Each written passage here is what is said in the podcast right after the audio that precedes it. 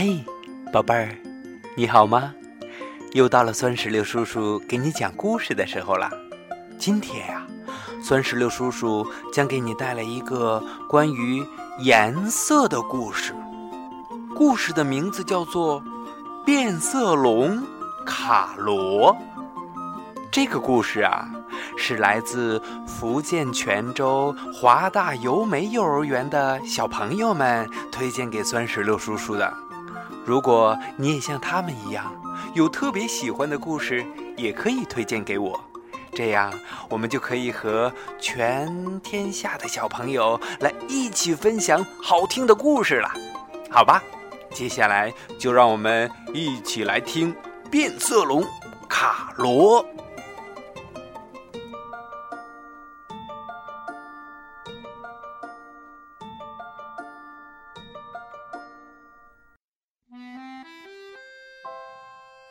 变色龙卡罗悠闲地在丛林里边闲逛着，它身上的颜色啊，也在不停地变换着。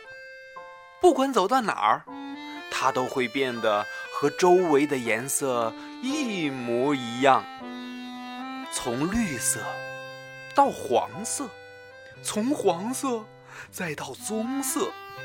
有时候啊，也会变成灰色或者是蓝色。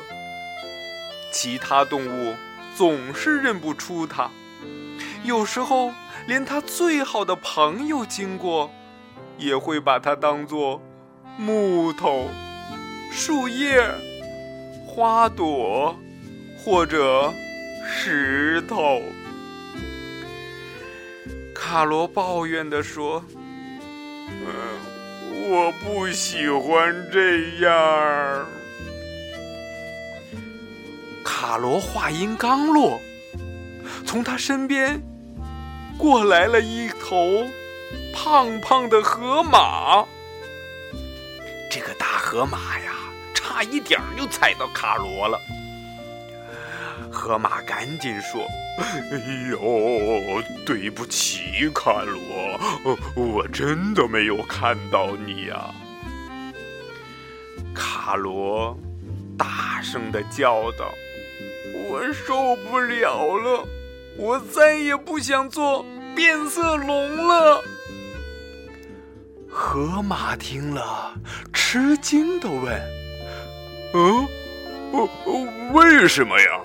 其实我我们都非常的羡慕你啊，卡罗不敢相信他说的，嗯嗯，是吗？怎么会呢？河马说：“这是真的呀，您看看，您只要在花朵前待上那么一小会儿。”就能变得和他们一样五颜六色的，而我呢，一年四季只有这么一身无聊的灰色。嗯，哦，嗯，原来原来是这样啊。于是卡罗就摘来了好多熟透的水果。把它们踩烂，然后用果汁涂满了河马的全身。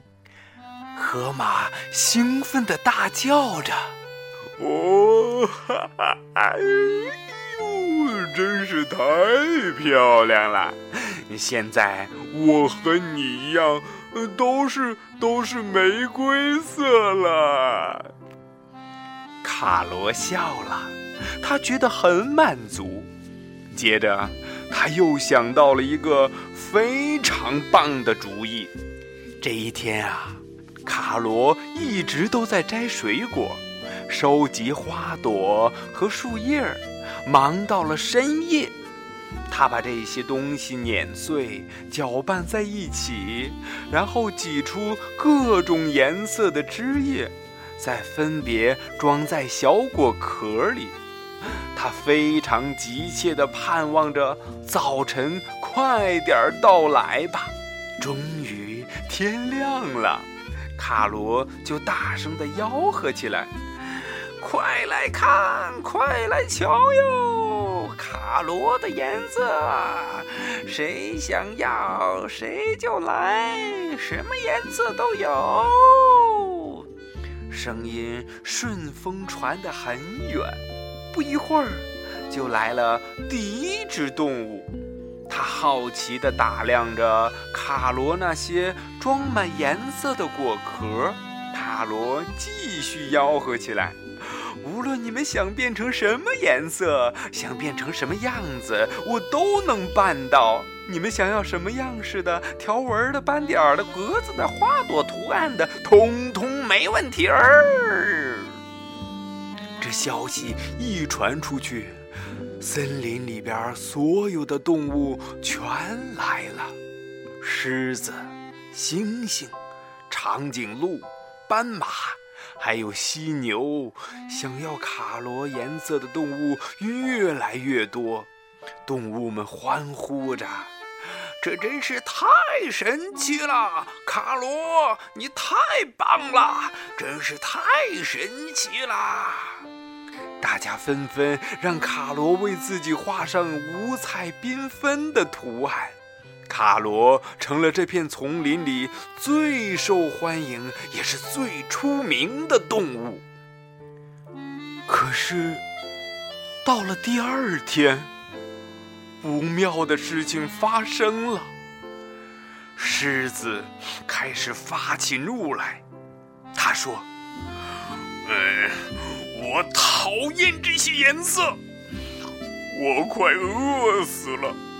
我现在根本分不出斑马和河马，我还怎么捕猎呀？”油猪也跑过来，气愤地说。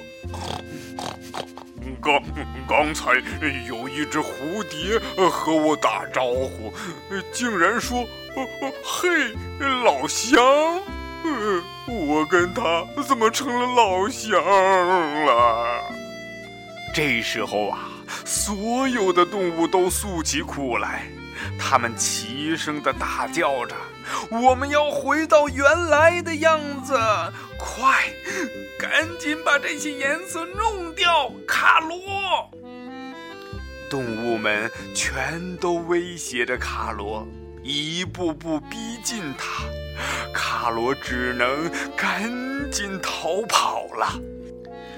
他跑啊跑，动物们追呀追。他们跑着跑着，跑到了一个悬崖边上。这下已经无路可逃了，再往前就是悬崖，往后是张着血盆大口的动物们。卡罗绝望地闭上了眼睛。这时，他从头到尾都变成了灰色，和身下的岩石、头上的乌云完全一样。